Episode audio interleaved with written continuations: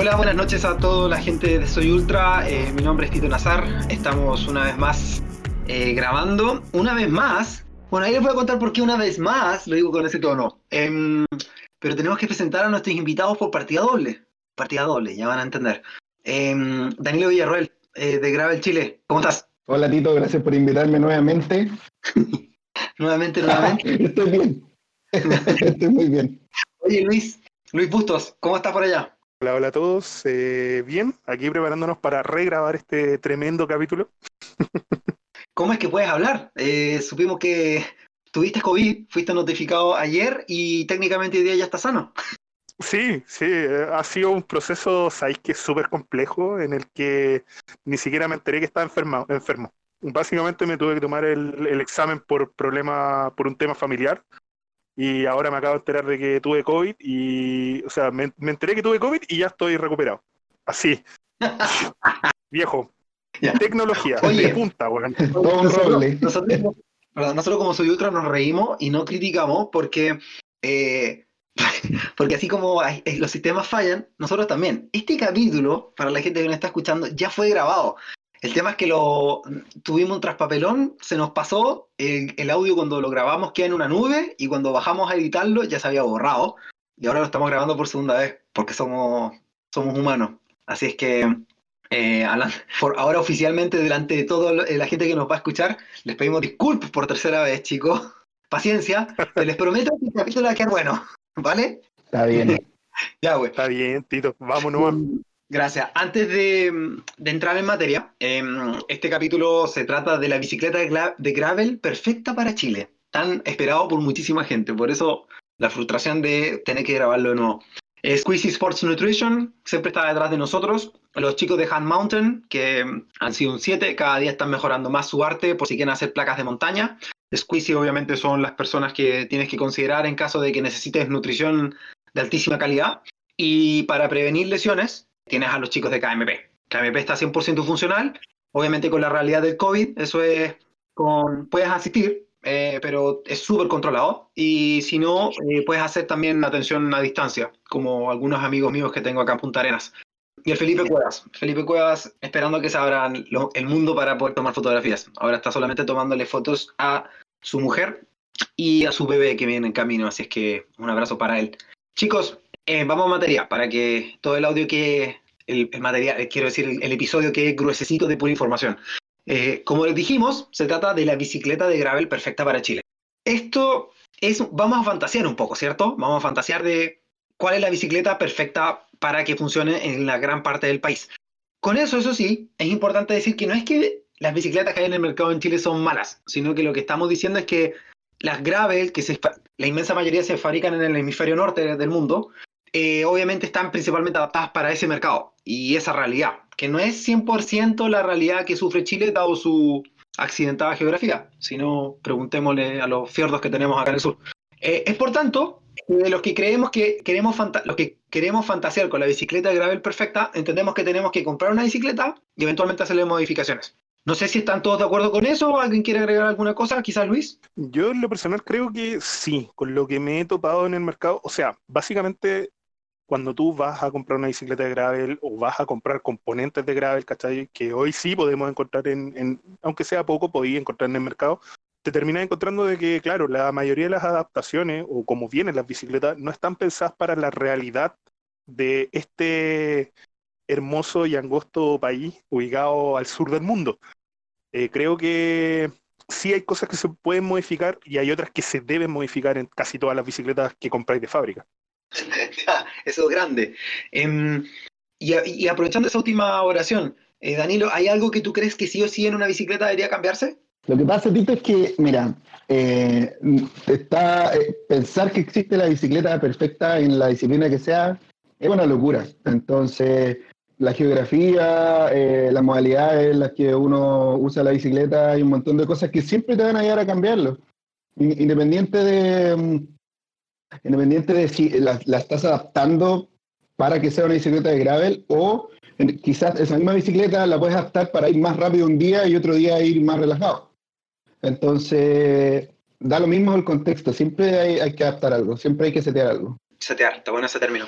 Oigan, eh, si recuerdan cuando grabamos, habíamos acordado que, como bien dijo el Danilo, como la bicicleta perfecta no existe, en general vamos a tener que quizás eh, seccionar, particionar el país, porque diferentes partes del país tienen diferentes realidades y es ahí cuando se empieza a setear la bicicleta.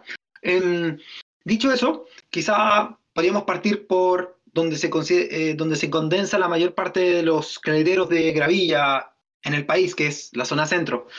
¿Qué creen que debería tener la bicicleta perfecta para la zona centro? Eh, Luis, algo que se te ocurra.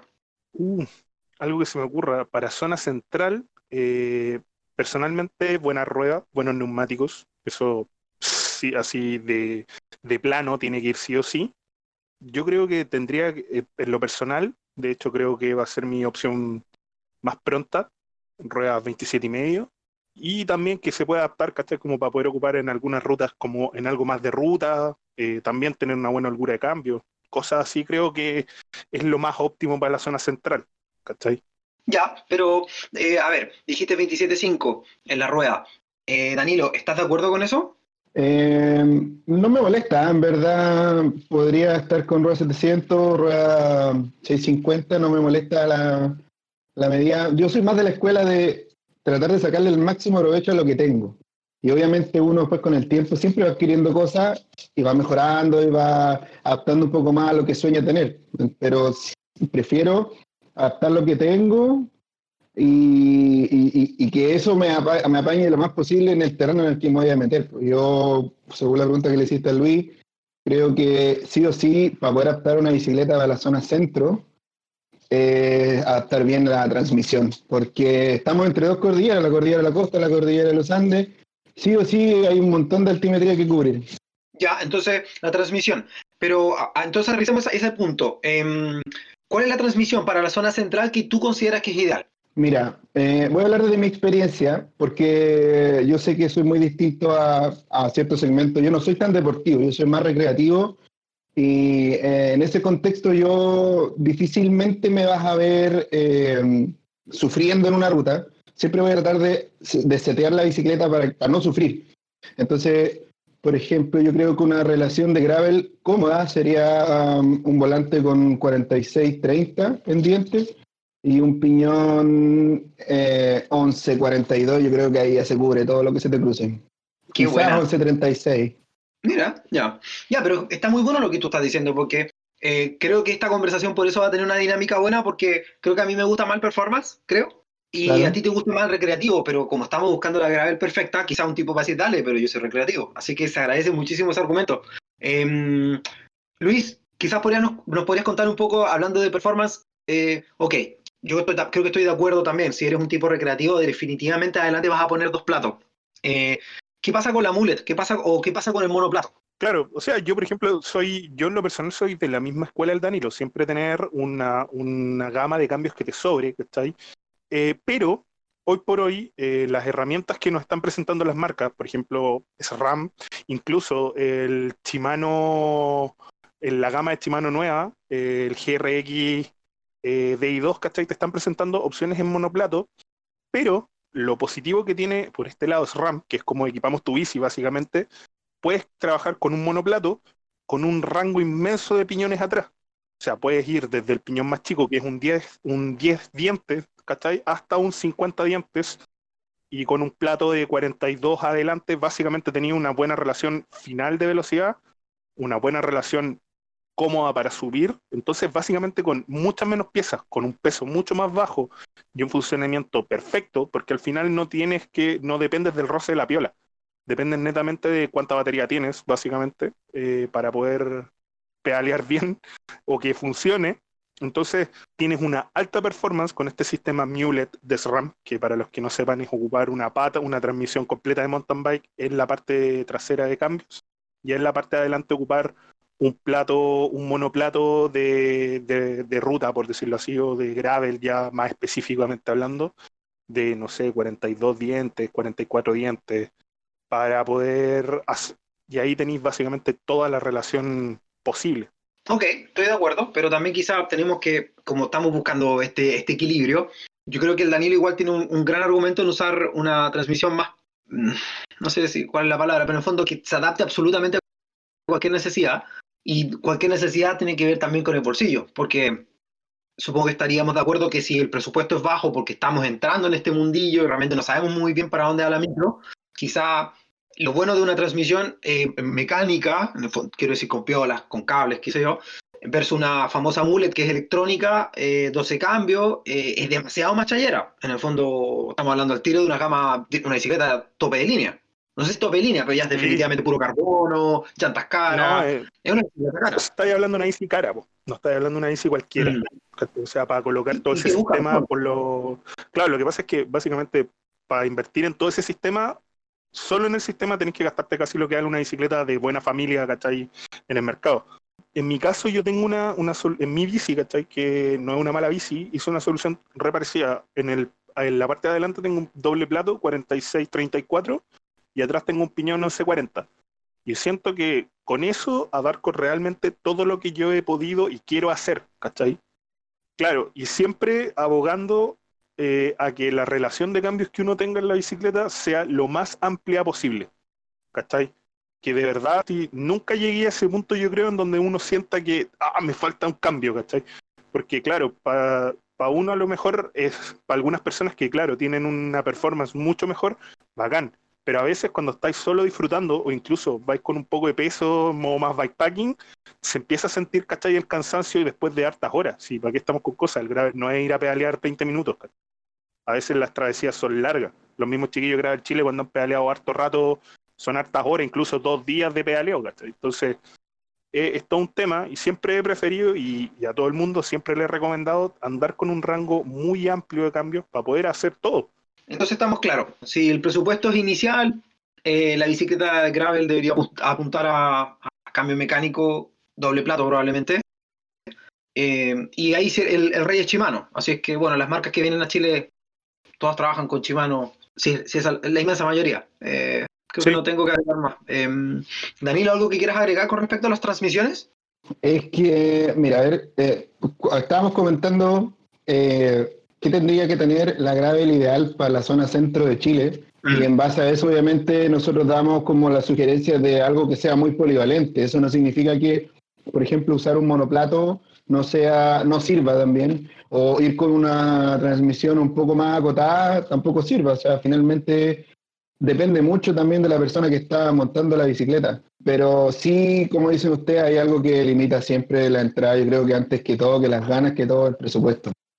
Y, y, y, con, y, considerando también que el gravel, como es lo que la lleva hoy en día, todo está caro. O sea, todo lo que signifique que tenga gravel en alguna palabra es caro. Sí. Sí. Qué bueno que dices eso, porque al final, claro, si empiezas a rayar, no sé, desde los zapatos, la ropa, y ese también es el tema del gravel también, que tienes que tener mucha ropa, especialmente si te pones, te pones a hacer viajes más largos porque por las inclemencias del clima.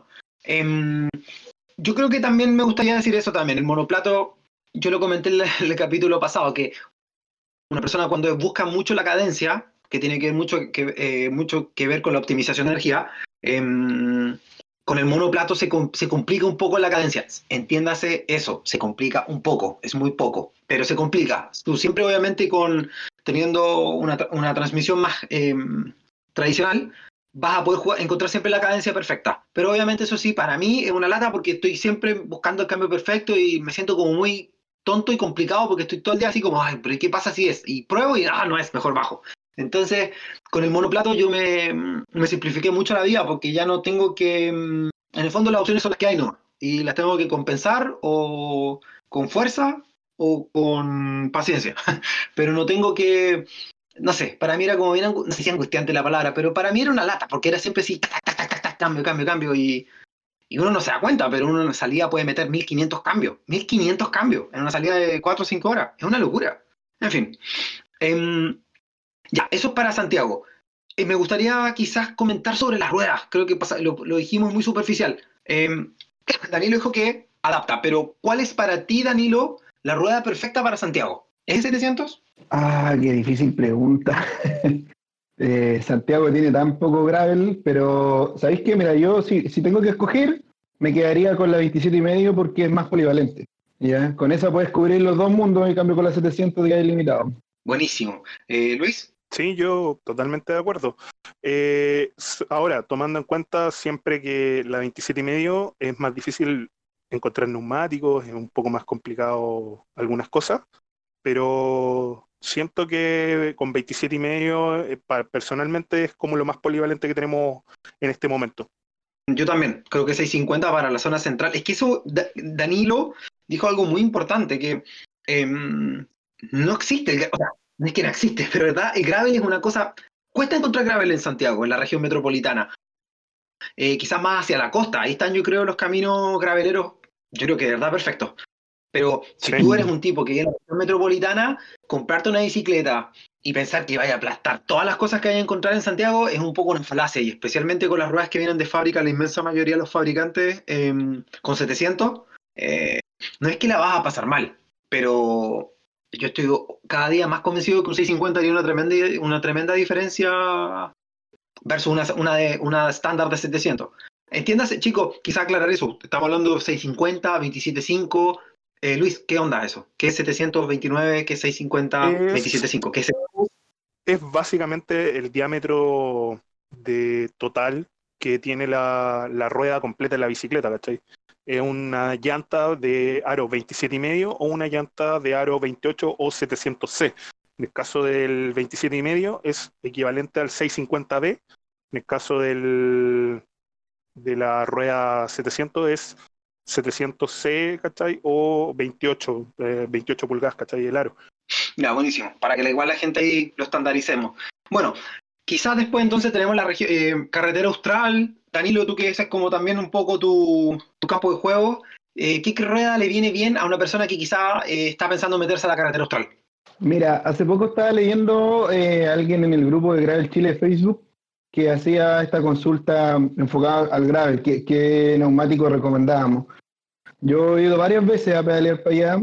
Creo que un neumático suficiente sería desde los 37, 38 milímetros de ancho hacia arriba. O sea, sería un 700 por 38, 700 por 37. De ahí hacia arriba yo creo que ya puede cubrir la totalidad de la carretera austral, inclusive los tramos malos y andar más cómodo, sin problemas de, por ejemplo, derrapar en una subida muy suelta o sin problemas de los llantazos por las piedras sueltas. Pero lo mismo, o sea, hay otro mundo que son las 27 y medio o 650 que nos permiten también ir con el mismo ancho o ir con una rueda un poquito más ancha y, que también es válido y también es rico porque te da otras eh, otros plus, te, te, da otras cosas buenas que, que, no te da el tener una rueda más grande y más angosta. Eh, yo estoy pedaleando harto en Punta Arenas y tengo una 700. El tema es que yo tengo ahí un tremendo dilema con el performance porque a mí me gusta mucho patear fuerte.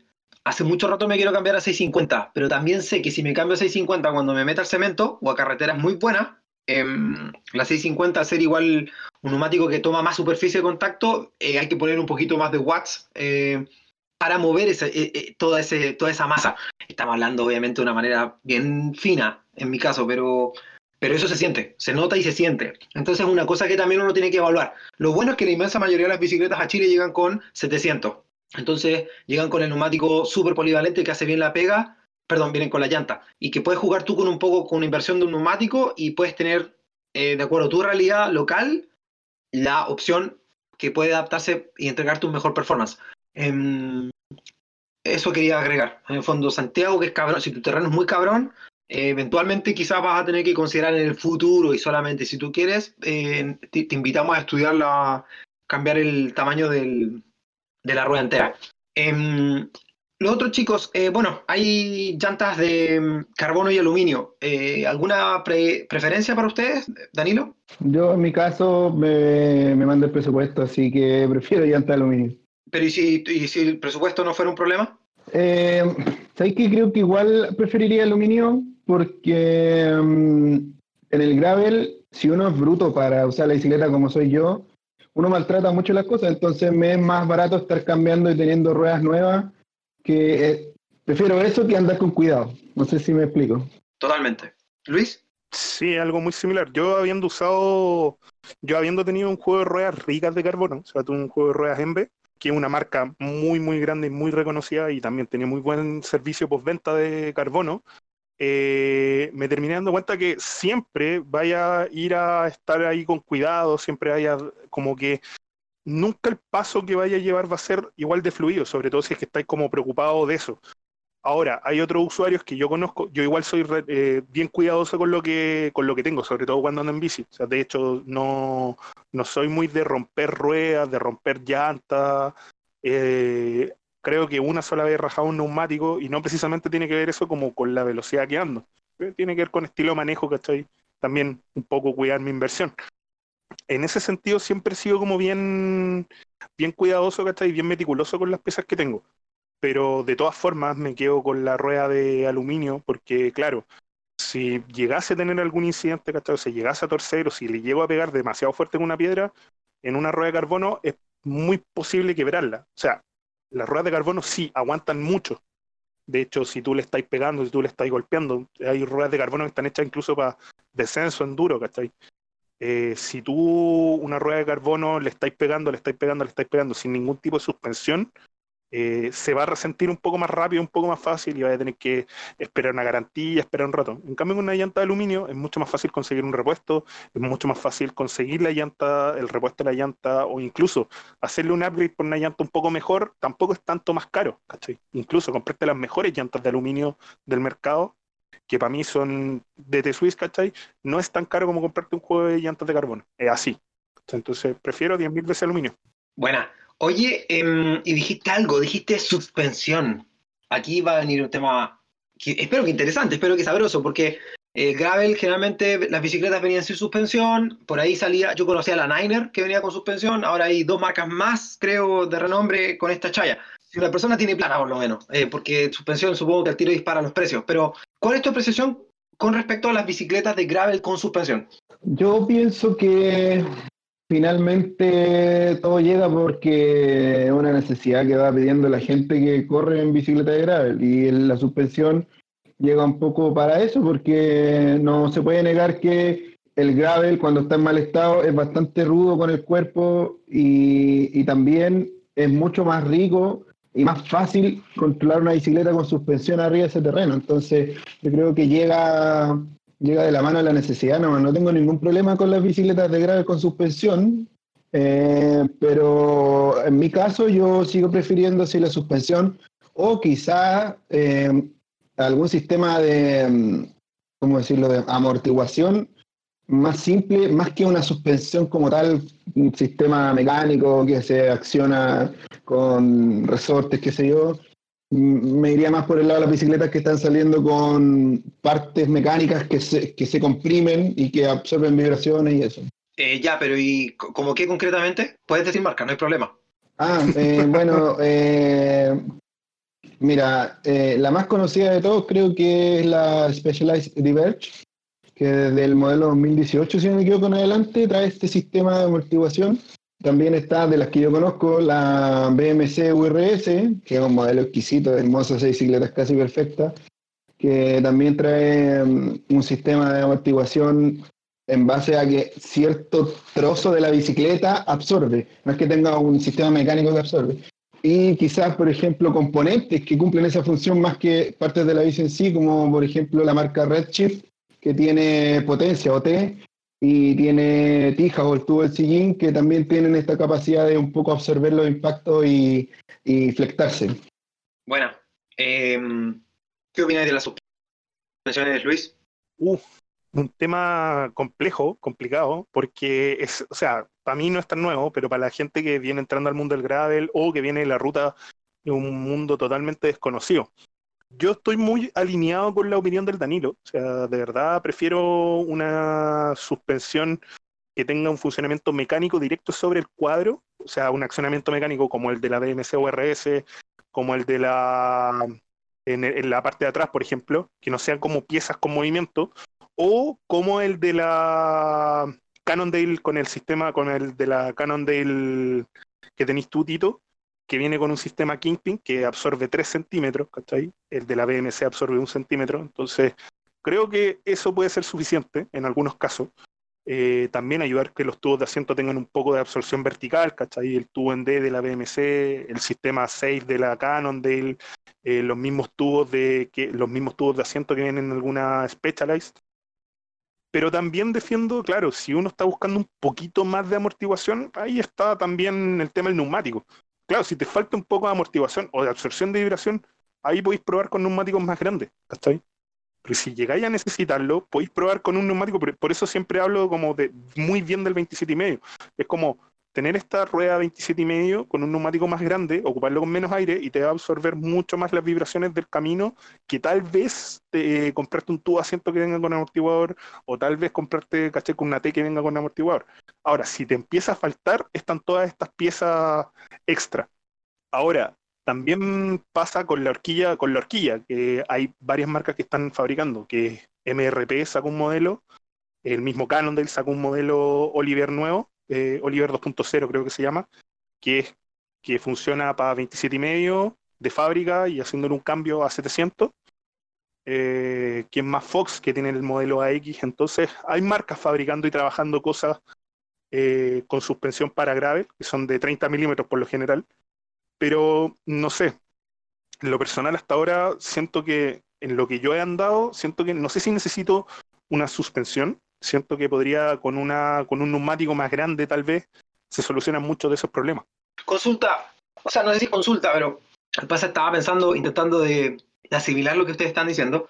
Creo que estoy de acuerdo también, pero yo opino que si haces salidas casuales, si tú, si tú estás pensando qué bicicleta comprar, ok, para variar la pregunta es, bueno, aparte de tu presupuesto, pero antes quizá del presupuesto es para qué quieres la bicicleta. Y si estás pensando en ultra distancia, yo creo que es súper importante considerar el tema de la suspensión delantera. Que la suspensión delantera, cuando te pegas una ultra distancia en un camino que es muy malo, se te empiezan a calambrar las manos. Y no hay mucho que tú puedas hacer al respecto. Puedes ponerle doble tape, bar tape, eh, cinta de manubrio, no sé cómo se dice, al, al manubrio. Puedes poner una rueda más ancha. También estoy de acuerdo que todo ese tipo de cosas ayudan, pero pero si te empieza, si tú como que sueñas con mandarte una cross Andes, no sé, eventualmente irte a un Dirty anda a saber qué cosa tienes tú en la cabeza, o un Inca Divide, eh, yo creo que la suspensión delantera puede ayudarte considerablemente a tener un viaje mucho más placentero. Entonces, em, de nuevo, si tu salida no van a ser más de ciento y tantos kilómetros eh, y estás todavía pensando en, invertir, yo creo que la suspensión igual hace que los precios se eleven mucho. Pero si más o menos sabes para dónde va la micro, y sabes que, cuáles son tus aspiraciones, em, yo creo que la suspensión es algo súper importante a considerar. Em, consulta sobre la BMC. Sí, bacán. Pero espera, sobre la BMC, ese sistema es como un carbono que flecta que tiene un elastómero, ¿o no? Sí, es un cuadro de fibra de carbono, en, efecto, porque no, no, existe versión de aluminio, que viene con, que en el fondo flecta, flecta un centímetro, pero para evitar que la flexión destruya el cuadro o no tenga ningún tipo de resistencia, tiene un elastómero que evita que haga exceso de resistencia al cuadro, ¿cachai? Y también ayuda a que no se, a que no se fisure, ¿cachai? En alguna parte en donde esté flectándose o... ¿cachai? Eh, es una ayuda más que nada para también hacer este como sistema de, de dumping, ¿cachai? Que es como la resistencia finalmente que, que tiene el cuadro a la amortiguación. Ya, y sobre, antes de ir con Danilo, ¿y los elastómeros acaso vencen? Sí, vencen, pero se demora, puta, como dos años el vencimiento de ese elastómero. Sí, de verdad, yo he trabajado harto con BMC en cross country también y tiene una durabilidad muy, muy alta. Ya, ok. Eh, Danilo, tú discrepabas. Argumente. ya, mira, ¿qué pasa lo siguiente? Eh, yo creo que en la ultra distancia no va a haber nada que te salve de que termines con el cuerpo hecho bolsa. ¿ya? Y en ese sentido yo creo que ayuda mucho más eh, en, por ejemplo, en una carrera de 600 kilómetros de 1000 kilómetros, en la que estás todos los días andando sin parar, solo te detienes a comer un rato, a marcar la tarjeta, a dormir, eh, te ayuda mucho más tener distintas posiciones en las que tú vayas conduciendo la bicicleta, más que una suspensión, porque al final de cuentas, si tú, supongamos que tú vas en tu bicicleta de gravel con el manillar de drop, el típico, y, y, te vas todo el rato sosteniendo en esa posición, tarde o temprano, aunque cambies a la posición de abajo, a la posición de arriba, tarde o temprano va a empezar a tener problemas en las muñecas, en los hombros. Y en ese caso, por ejemplo, ayuda mucho más el uso de aerobarra o de tener eh, accesorios dentro del mismo manillar que te permitan ir tomarte de otra posición. Eh, no sé si la suspensión viene a corregir este problema como del cansancio del cuerpo de muchas horas de, de pedaleo. Creo que la suspensión va más por un tema de, de poder abordar mejor un camino cuando está malo y Tener mayor control de la bicicleta en ese camino. Me parece válido tu argumento. Pero igual yo quiero la suspensión porque odio. Yo todo lo que evite romperme el lomo, lo tomo. pero Oye, sí, pero la suspensión, la suspensión pesa. No tenéis que considerar eso, que pesa más que la horquilla rígida. Un poquito más, estamos de acuerdo. Pero bueno, para eso se le pone transmisión monoplato. Restáis por un lado, ¿no? Sí, es verdad. Estamos Yo ahí... para, para, la que la va a armar Luis, obviamente, y le vamos a chantar, eh, estamos viendo comprar una, hablando de llanta, de rueda, no les dije, pero eh, bueno, eso ya es, como digo yo, pornografía de bicicleta, pero eh, Zip sacó una, una rueda, las 303S, creo que se llama, o las 303 no, no, las Firecrest, esa fue. No, la que, saca, que, que, que tiene varios modelos 303, pero la Firecrest es como la que trae la base más ancha, entonces puedes andar con presiones todavía más bajas. Y entonces tiene varios Tiene varios pro ahí esa, esa rueda, la 303 Firecrest, eh, viene con optimizada para neumáticos desde 28 milímetros, eh, vienen opciones de llanta 27 y medio, y además tiene un tema que la pestaña es hookless, o sea que está optimizado para uso tubeless, está optimizada para usar sin cámara. ¿cachai? No está optimizada para usar con cámara. Sí, estamos juntando plata para comprarla como en dos años más, pero vamos que se puede. Oye, Tito. Todo, es posible.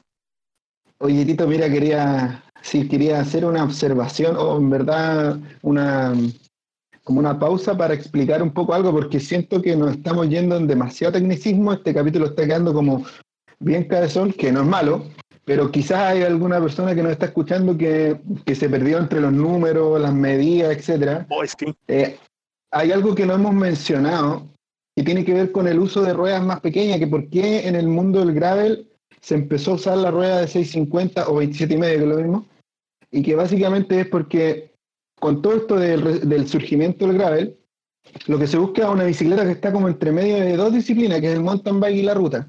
¿ya? Y eso mismo hace que los fabricantes, por lo general, no hacen un cuadro tan robusto, tan ancho, con mucho espacio, porque la bicicleta tiene que conservar un poco de aerodinámica, tiene que tener un peso regulado, más o menos controlado. Eh, mm. Si no, para eso uno usa una mountain bike, ¿ya? Entonces, ¿qué pasa? Que la mayoría de los cuadros de gravel, de los primeros que empezaron a salir, primero empezó el ciclocross, con, es como lo más notorio visualmente, y los despejes, o sea, el espacio para que entraran las ruedas no era muy grande, entonces se usaban estas ruedas de Aro 700 con neumáticos que, qué sé yo, de las que recuerdo que tenían más despeje y llegaban hasta 40 más o menos de ancho, un neumático de 40. Sí, pues mi Santa Cruz Stigmata llega hasta 40. Claro, eh, de las primeras o de las más conocidas de las primeras. Sí, pues esas cletas, ¿cachai? Que venían como recién en el mundo mixto, que te decían que era grave el ciclocross y que podía hacer todo eso por el 2016-2015, vienen con un hasta 700 por 40, ¿cachai? Como cómodo, ¿cachai? 700 por 40. Pero sin la posibilidad de, si queréis colocarle una rueda más chica, no podía, ¿cachai? Eso era, porque eso era lo que existía. Claro, y pasaba mucho que, como dice Lucho, por ejemplo, en su bicicleta, uno no podía achicar la rueda porque a veces te limitaba la forma de las vainas, de las vainas los tirantes. Entonces, ¿qué pasó? Que había muchas bicicletas que sí permitían, con una rueda un poco más pequeña, abarcar, qué sé yo, 5 o 10 milímetros más de ancho. Entonces, ya tu limitante no era 40, a lo mejor alcanzaba a llegar a un 47 o un 50. ¿ya? Y eso mismo permitió que los mismos graveleros empezaran a explorar otros terrenos más rudos porque podían andar con una rueda más gruesa. Y ahora ha pasado mucho que mucha gente del mountain bike también se pasó al gravel o se ha hecho de una gravel. Entonces ellos quieren que su bicicleta les permita ir a recorrer los mismos caminos que hacían con la mountain porque es tan rico esto de ir rápido y andar ligero. Y... Entonces, ahora se ha dado mucho que las bicicletas están permitiendo neumáticos más anchos, hasta incluso bicicletas de gravel que te permiten meter un neumático de aro 29 con 50 o 55 milímetros de ancho dentro de la bicicleta, como por ejemplo la última Diverge, que te permite neumático 29 por 2.1, que es mucho, y con eso ya abarca una cantidad de caminos gigante. Qué buena. Pero Danilo, es tremendo. Se agradece, eh, claro, en el fondo, por qué estamos haciendo este, este capítulo. Buenísimo. Em, chicos, em, hemos, como bien dices tú, Danilo, hemos hablado de harta cosa. Em, creo que al final hemos repasado todos los temas. ¿Quieren comentar alguno? ¿Alguna otra, o alguna otra cosa que quizás se quedó fuera? Me gustaría a mí hablar del, del tema de, los caminos, de que hablamos de, la mejor bicicleta como para el centro de Chile, porque esta es como la zona más densa, pero eh, hay algo que también todos los ciclistas, los que van a escuchar esto, chilenos, eh, tienen que tener claro es que Chile tiene de todos los caminos graves que se le ocurran. ¿ya? Entonces, a veces puede que viva en una zona donde tu bicicleta no te acompañe muy bien, pero también puedes pescar esa bici, irte de viaje y en un par de horas estar en otro lugar donde podéis disfrutar la bici concho. Entonces, no es tanto como de chuta, me tengo que comprar una gravel y al tiro meterle plata para cambiarla, no, porque esa bicicleta te permite mucho también. Y Chile es un paraíso para el gravel, o sea, hay, aquí hay de todo tipo de caminos, con todas las condiciones climáticas, así que ya entrando con una bicicleta como buena, de base, creo yo, eh, uno ya puede hacer mucho. Qué buena. Y precisamente, em, como entonces podríamos quizás eh, acotarlo primero, que fue la introducción. Las bicicletas que vienen de fábricas son bicicletas perfectas para gravel. Hacen toda la pega en general, nunca te van a dejar decepcionado, va a ser la mejor inversión si decides hacerlo. Solo que si te metes en este mundillo y te pones un poco quisquilloso y empiezas a sentir ciertas cosas, vas a tener que ampliar un poco tu rango y eventualmente si tú quieres solamente, vas a tener que empezar a desembolsar y hacer cambios y a transformar tu bicicleta. Pero dijiste algo importante, una bicicleta de entrada que te va a hacer el trabajo. ¿Se atreven a decir un presupuesto de qué monto es, hace que una bicicleta ya sea decente? enmarquemos un poco. Creo que estamos los tres de acuerdo que una bicicleta de aluminio ya es increíble. ¿Y de qué presupuesto hace, desde qué presupuesto una idea? ¿Sabes que esta bicicleta se la pega bien? Puedo ir a la carretera austral, puedo ir a pedalear con mis amigos en Santiago, puedo ir para Puerto Natales, ¿sabes que me voy a pegar una cosa por el Valle del Elqui? Y eventualmente, ¿por qué no? Quiero ir más adelante con mi polola al desierto. ¿Qué presupuesto estamos hablando? Luis. Uf, está un poco complicado. A mí, a mí me complica harto el tema del presupuesto, porque siempre eh, dentro, bueno, dentro de mi formato de trabajo siempre trato de instar a que la gente no gaste lo que más puede, sino que vaya por las prestaciones que máximo le alcancen al bolsillo. ¿Cachai? Y en este aspecto siempre creo que hay, un, hay algunas bicicletas que andan bastante bien en ese aspecto. Una de esas para mí es la Cannondale Topstone eh, de aluminio, pero que viene con eh, freno hidráulico. Para mí es un tema súper cómodo tener freno hidráulico de repente cuando tenéis bajadas muy largas o salidas muy, muy largas, creo que para mí personalmente es primordial, ¿cachai? O sea, yo, yo he tenido frenos mecánicos, tuve cantilever en mi bicicleta ciclocross y de verdad creo que la potencia frenado para mí es algo terrible importante. ¿Cachai? Entonces creo que ver alguna opción. Pero con componentes Shimano 105. hay, una, creo, que puede ser con Shimano 105. Eh, también existen eh, creo que había una Kona que venía con estos frenos TRP que son como acción, eh, se accionan con una piola, pero funcionan hidráulicos. Eso costaba como un millón de pesos. Creo que ahí tenéis como un rango más o menos. Para mí, personalmente, como que en lo personal a mí, esto siempre dejando muy en claro que creo que funciona y es como lo que yo trataría de tener para el uso que le doy yo a la bici. Ya. Eh, Danilo, ¿qué opináis del presupuesto? Eh, mira, eh, es que este tema es un tema que genera división en el mundo del ciclismo. Está el bando de la gente que dice que cualquier bicicleta te sirve para poder pedalear y el otro bando que es quisquilloso y que básicamente tenéis que tener una bicicleta apta para lo que quería hacer. Yo a veces me pongo de un lado y a veces me pongo del otro, pero creo que, que ya, si nos ponemos bien técnicos del tema de gravel, Coincido con el Luis en que la Canon del Topstone es un buen punto de entrada al mundo del gravel. A mí incluso su modelo base, que es con freno mecánico, con transmisión de 16 marchas, me parece que es una buena bicicleta para entrar y conocer todo este mundo del gravel sin gastar tanta plata. Esa bicicleta cuesta como 800 mil pesos, como mil dólares, a los que no escuchan afuera. Y creo que ese es como, es como un precio, eh, no es un precio barato para la realidad chilena, pero sí es un precio eh, barato en comparación con todo el resto de graves que hay en el mercado. Bueno, oye, ¿y qué pasa con la Diverge? Porque yo he visto Diverge con 105, Specialized Diverge, sorry, para la gente que... O sea, es, otro, es otro modelo a recomendar, pero también siento que este tema con el despeje de los neumáticos y esto que venimos conversando, en este rato siento que la, la Cannondale, la Topstone, está un poquito arriba, ¿cachai? Tiene un poquito más de despeje neumático en 700, siento que está un poco más preparada porque, bueno, la Specialized Diverge ahora recién fue actualizada. O sea, estamos hablando que los modelos no sé si han llegado todavía a Chile o en otros países que nos estén escuchando, ¿cachai? Todavía no han llegado. Entonces siento que este modelo de Canon le anda bastante bien. Kona tiene una línea muy, muy, muy buena de todo esto, ¿cachai? Que también tiene muy buenos modelos de entrada y que están súper bien pensados por lo mismo, porque Kona también viene trabajando hace harto rato con este tema del gravel. No sé si tenéis por ahí otro récord, así como otra marca pues, que ande por ahí, Danilo, que yo también se me pasan. Me pregunté por la Trek Checkpoint. La Trek Checkpoint, a mí me gusta harto. Me gusta harto, creo que anda bien, funciona bastante bien. Tengo un tema con la Checkpoint, eso sí, que es como este tema, este, este tema, ¿cachai? De que mucha gente dice, no, es que Trek, es que Trek. Pero si Trek lo que tiene, básicamente en Chile, es que tiene, te arman bicicletas con un presupuesto acotado y bastante bien armado, bastante bien estructurado. Y eso creo que es parte de lo importante que tiene Trek. Te da un buen presupuesto, a veces te da hasta muy buenas facilidades para poder comprar, ¿cachai? O pagar, ¿cachai? Entonces creo que es algo que va bastante, creo que es una marca que para mí me, me agrada bastante. Puta, a mí lo que no me, lo que no me gusta un poco de Trek es que, no, el tema de, las paletas de colores, vienen así como súper reducidas, ¿cachai? Como eso, y, que ah, por lo general a veces están, aunque parezca raro, un poco atrasadas en tecnología porque nos llegan un poco desfasadas en las bici, entonces vienen, vienen, como están recién entrando a esto, no sé, vienen con despejes de neumático un poco cortos, ¿cachai? Eh, no son tan polivalentes como en geometría, o no son tan innovadoras en geometría como uno le gustaría, ¿cachai? Entonces eso siento que puede pasar un poco con Trek, que apunta a un público más masivo. Sí, de hecho las bicicletas que traen a Chile no son para nada, son gama media alta nomás. No sé, Danilo, si ¿quieres agregar algo sobre la Trek?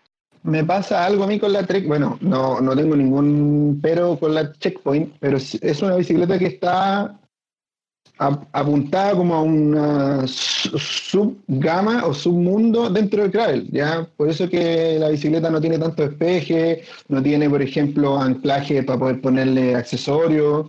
Eh, es una bicicleta que está muy enfocada en que en la gente que usa la bicicleta de gravel para salir a entrenar off-road. ¿Ya? Mm, hay mucha gente que se proyecta en una gravel para viajar y para eso esta bicicleta no le presta ropa para nada. o sea, podría ser, sí, pero te limita, te limita por el tema de que no caen neumáticos muy anchos y que no podéis poner parrillas, por ejemplo, portabulto. Tenéis que ir siempre cierto con bolso. Oigan, cabro, este, nos llegan muchos modelos a Chile, digo, de la gama que tienen, pero creo que Salsa anda muy bien. Uh, tocaste la marca icono el gravel, pues bueno. Hablaste del santo grial de las bicis. ¿no? pero yo me refiero a, salsa de esta forma porque son los tipos que llevan más años trabajando en el gravel. O sea, si tú te vayas a ver la historia de su bicicleta icónica de gravel competitivo, sé que la Warbird, eh, van en la cuarta versión de la Warbird y es una bicicleta que están fabricando desde el 2013, cuando aquí con suerte sabíamos que era el ciclocross. ¿Cachai? Mm. Aquí con suerte era como que la discusión era como que qué neumático es mejor para hacer ciclocross y qué el ciclocross y allá ya estaban preparándose para entrar a este mundo del gravel que vienen desde como el 2009, ¿cachai? Onda en su minuto Ibis, en el modelo Hakalugi, el último que sacaron ante la Haka MX, ellos también estaban diciendo como que sí, sabéis que también te sirve para este tema del gravel y te caben neumáticos 700 por 38 esto por ahí por el 2014, 2015, y tú, wow, así como que, bueno, ¿quién va a ocupar un, para qué quería un neumático tan ancho? ¿Cachai?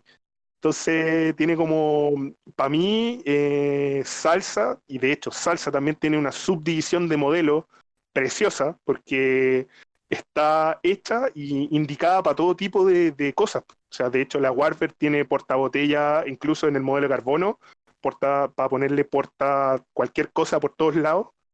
Eh, viene con un modelo muy competitivo o tiene modelos como la Cut Road que son como para otro uso totalmente aparte. Eh, tiene un modelo de cicloturismo específico que es hermoso. es súper polivalente la marca, pero también súper subsegmentada y podéis encontrar muy bien lo que tú querís. Ahora, esto es afuera más que en Chile, pero en la marca en sí puedes encontrar un modelo para eh, literalmente lo que se te ocurra. Mm. ¿qué opináis? Eh, no, que Luis lo dijo todo. Coincido completamente con lo que dijo. Para la otra vez hablar. No, es que, es que, es que de verdad, weón, yo amo salsa. Es una, es una de esas marcas sí, que en su minuto tengo que tenerla, weón. ¿Sabéis lo que me gusta a mí mucho de salsa? Es que ellos son eh, como súper visionarios, entonces están todo el rato proponiéndote algo que ahora nosotros decimos que esto, y más adelante van a estar todos metidos en eso. Todo el rato. Eh, buena cabro, creo que estamos con todos los temas. Em, creo que estuvo divertido, a pesar de que ya repetimos esto, ¿no? Siempre Sí. es entretenido hablar de bici, postito. Amén. Eh, chicos, entonces, bueno, la invitación es esa. Eh, esperen, di- dijimos modelo de entrada, eh, pero falta la la- el siguiente segmento. Eh, entonces, dijimos, creo que estamos de acuerdo que con una- un presupuesto ya de. Bueno, uno, puede- eh, estamos hablando de bicicleta cero kilómetros, ¿no? Porque si uno es paciente, busca y busca y busca, ojo, las bicicletas es como los autos, el precio se evalúa eh, sustancialmente desde el momento que la sacaste de la tienda. Así es que igual eso es bueno porque cada día hay más mercado para esto y eso hace que tú puedas eh, adquirir una bicicleta usada eh, por mucho menos dinero. Pero si de- decimos que era una bicicleta cero kilómetros ahora, parece que coincidimos que con 700, 800 mil pesos deberíamos adquirir una bicicleta bastante, demasiado bien. De ahí viene quizás Sí. un, un segmento medio, ¿no? Que ya quizás podría ser carbono, eh, con, de nuevo con 105. De hecho, generalmente el 105 viene más con carbono. Eh, ¿Cuánto plata estamos hablando ahí? ¿De un millón y medio? Yo creo que estáis hablando como el, del millón ocho. Si queréis como carbono, estáis hablando como desde casi dos millones para arriba. Millón ocho, por ahí, ¿cachai? Eh, pero yo creo que hay, ahí hay dos segmentos. Uno es el del millón cuatrocientos, que son las bicis de aluminio con componentes ricos, con componentes de muy buena familia. Que ahí está la Specialized, lo que habíamos hablado, la Specialized Divers, ¿cachai? O hay varias marcas que están viniendo o apostando a estos modelos que vienen con SRAM Apex, ¿cachai? Que son uno por, uno por 11, ¿cachai? O hay otras marcas que vienen con Shimano, pero que son dos por 11. Ahí cada uno busca lo que más le acomode. Eh, pero claro, después viene este otro salto al segmento ya de carbono y ahí ya estáis buscando otras cosas también y hay proposiciones totalmente diferentes y los presupuestos son desde los 2 millones, 200, 2 millones hacia arriba. Bueno, Danilo. Eh, mira, yo quería hacer un alcance con esto de la bicicleta, el presupuesto, porque estamos nosotros hablando de que más o menos cuánta plata recomendamos gastar para una bicicleta que va a cumplir bien y que no, nos va a permitir movernos en, en varios tipos de gravel. Pero no quiero ahogarle la fiesta a los que no tienen tanto presupuesto y decir desde ya que el- lo- la bicicleta de gravel más barata que he- hemos nosotros eh, encontrado en el mercado chileno en el momento, al día de hoy, cuesta 285 mil pesos. ¿Ya? Entonces, si uno tiene poca plata, igual se puede hacer de una bicicleta. Estamos hablando que las bicicletas más baratas de gravel rondan los 300 y creo yo, de lo que he visto, las más caras están rondando los 6.000, 6.500 dólares, o sea, un poquito más de 5 millones de pesos. Entonces, el abanico también es gigante. po. Ya llega, a un punto en que no solo estás buscando pasar de un material a otro o tener la mejor, eh, la mejor transmisión que se pueda obtener, sino que después ya empezáis como un tecnicismo máximo, el peso, bueno, como en todas las, como en todas las disciplinas de bicicleta. No, pero por eso mismo, por eso quise, sé que es un tema delicado hablar de Lucas, nadie se quiere meter en el bolsillo de otro, pero, pero en fondo estaba, siempre por eso me quise atener solamente a, la, a la bicicleta cero kilómetros, tú puedes comprar bicicleta, hay, hay gente que hace realmente compras increíbles, yo tengo amigos, el mismo Felipe, el Felipe que está muy metido en el mundo de las bicicletas, el Felipe Cuevas, el fotógrafo, y él arma su bicicleta y compra por aquí, le regalan por acá y cambia por aquí y hace cambalache por acá. Y el viejo, no sé, casi no pone mucha plata y tiene sus bicicletas de ciclocross y urbana y cuenta chaya, todo eso se puede hacer. Pero quise decir más a la gente que no está tan metida en este mundo, que tampoco tiene la paciencia para buscar el Facebook y no sé, más como ya, ok, ¿por dónde tengo que partir? Chicos, les quiero agradecer eh, por segunda vez eh, por darse el tiempo, eh, porque les prometo que ahora sí eh, el capítulo va a quedar eh, grabado como corresponde y, y siempre es un placer juntarnos. Soy Ultra con ustedes, de verdad, muchísimas gracias. De nada, Tito. Siempre gracias a ti esperar ahí a que se estrene el capítulo, escucharlo y después seguir trabajando con ustedes, que siempre es un agrado. Buena. Luis, ¿cómo te pueden encontrar por las redes sociales? Eh, a mí en mi Instagram, eh, arroba crepotasio, un nombre bastante peculiar, pero ese es mi Instagram y no pienso cambiarlo de aquí al infinito. bueno, todavía estás haciendo los conversatorios con Chaya, así que también hay que decirlo porque los amamos. Eh, son bien todos, los, todos los domingos estamos haciendo conversatorios eh, respecto a componentes y hablando sobre bicicleta. Y bien en el, en el modo en el que yo trabajo, que es como bien light, bien abierto y también bien honesto con la gente. Eh, Danilo, ¿cómo encuentra la gente a Gravel Chile? Eh, nosotros a través de Facebook, en los grupos de Facebook como Gravel Chile, eh, también está el Instagram, slash Gravel Chile, que es donde más o menos, ahí se sabe mucho de, de, la comunidad de Gravel Chile, de lo que estamos haciendo, lo que tenemos ganas de hacer, y el Facebook es más como para aprender de Gravel si uno tiene dudas, preguntar ahí, funciona como un foro. Así que están los dos mundos. Qué bueno. Oye, Tito, yo, quería agradecerte, disculpa, quería agradecerte la invitación. Igual eh, vengo yo en representación de Gravel Chile, no soy el único de Gravel Chile, somos, somos siete los que componemos Gravel Chile y los que armamos esta comunidad, pero vengo yo en representación esta vez y eh, muchas gracias siempre por considerarnos. Eh, y quería decirle a la gente que está escuchando que a lo mejor le quedó un poquito cabezón el tema, hablamos bien denso hoy, que, se metan y que pregunten en del Chile. Hay mucha gente que siempre dispuesta a ayudar, incluso el mismo Chaya que decías tú, Ignacio o, Luis y un montón de gente más que siempre está dispuesta a ayudar. Entonces, no solo que visiten para saber de del Chile, sino que para que aprendan del tema del gravel y resuelvan sus dudas, porque aquí seguro que mucha gente quedó colgada. Ya, eh, bueno, pero qué bueno que dijiste eso, al final estamos cumpliendo un poco con el fin del podcast eh, y con tus comentarios que al final eh, supongo que somos tres medios que estamos intentando de hacer comunidad y eso es como informando. Eh, se agradece eso, que al final los chicos pueden encontrar Gravel Chile, ni hablar con el pobre Luis. Yo soy, creo, una de las personas que más lo ha hostigado a las diez y media de la noche. Oye, ¿qué opinas de esto? Así que sí, y nosotros también, em, nos gusta mucho el, el, tema de la ultradistancia, del equipamiento y qué sé yo, y nos pasó hoy día mismo, estábamos viendo las redes sociales, había un chico que quería hacer un Everesting en modo correr en Costa Rica, y nos dijo, oye, ¿sabes qué? Estuve leyendo en Soy Ultra cómo se hacía el Everesting y nada, le pasamos. Pero después preguntaron por bicicletas de titanio, eh, que tuvimos eh, un episodio con, con Chaya, y nosotros nos habíamos olvidado quién era la persona que hacía la tubería y qué sé yo, y bueno, pues, contactamos a los chicos de Chaya y, y, así pudimos responder a la persona. Así que al final todos estamos ganando, todos somos comunidad y, y así la vida es más fácil y más divertida, ¿no? El conocimiento está para compartirlo, no está para para quedarse ahí con él hasta la muerte. Estáis locos. Eh, chicos, esperamos, no sé, ahí vamos, cuando ya, tenemos que inventar un nuevo episodio para hablar de otras cosas. Eh, hemos construido la bicicleta perfecta, que es un Frankenstein según el gusto, em, pero ya saben más o menos, según la zona en la cual te encuentras y tus expectativas, ya sabes cómo hacerlo. a nosotros en Soy Ultra nos encuentran en el Instagram, que es lo que más estamos usando, arroba eh, soy-ultra. El mail es info.soyultra.com Muchísimas gracias a la gente. Eh, esto se está volviendo cada día más divertido. Eh, cada día nos dicen, hoy lo, lo, escuché y me gustó esta parte, no me gustó esta parte, hablen de esto por favor, podrían repetirme esto otro. Eh, lo estamos disfrutando mucho.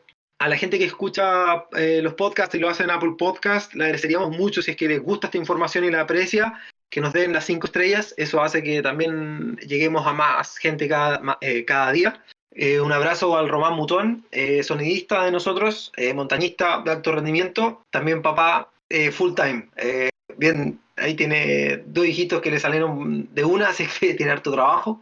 A la Paola Castelvecchio, que está trabajando duro. Adrián Gambetta, tremendo mono, siempre ahí en la línea de combate con Soy Ultra. Chicos, muchísimas, muchísimas gracias. Estuvo muy divertido. Que se repita muy pronto. Gracias a ti, Tito. Muchas gracias, Tito.